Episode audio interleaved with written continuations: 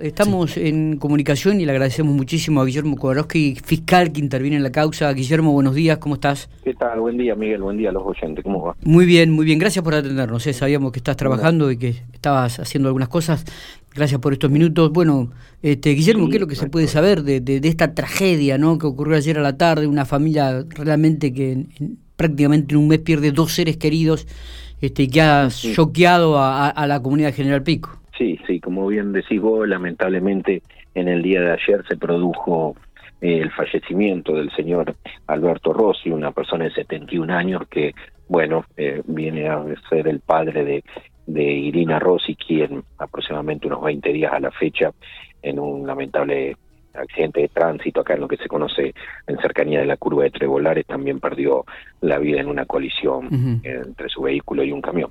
Claro. Eh, particularmente con respecto al, al señor Rossi, sí. en el día de ayer, eh, aproximadamente a las 13, 13.30 horas, tomé conocimiento por parte de el comisario inspector González Payere, a cargo de Comisaría Segunda, sí. bueno, de que requerían una presencia en lo que se conoce como el local comercial Nano Sport, allá en la calle 33, entre 30 y 32, si no recuerdo mal, eh, en virtud de que, bueno, eh, aparentemente una persona habría caído desde, desde el techo. Así que constituido personal policial, personal médico y también eh, solicité la presencia de la Agencia de Investigación Científica, se corrobora que efectivamente eh, una persona que eh, me informan sería el dueño de lo que es el, el, el local, ¿no? no Sí, de el la edificio. comercial, sino, exacto, estaba trabajando en las alturas en el techo, precisamente haciendo unas reparaciones conjuntamente con otro masculino, Ajá. y bueno, en un momento dado y por causas que, que fueron, que son materia de investigación, eh, parte de, de la de la estructura de este techo cedió y esta persona cayó al, al interior del local desde unos 6 metros de, de altura. Ajá. Eh, bueno, la gravedad de las lesiones que se le produjeron obligó a trasladarlo inmediatamente al, al nosocomio local y allí, pese a los esfuerzos médicos, eh, lamentablemente a- no tengo precisiones de la hora, pero aproximadamente a las 16 horas, 16, 30 horas falleció. Ajá, bien, bien. Eh, o sea que eh, estaba con vida cuando llega el, el CEN y la policía.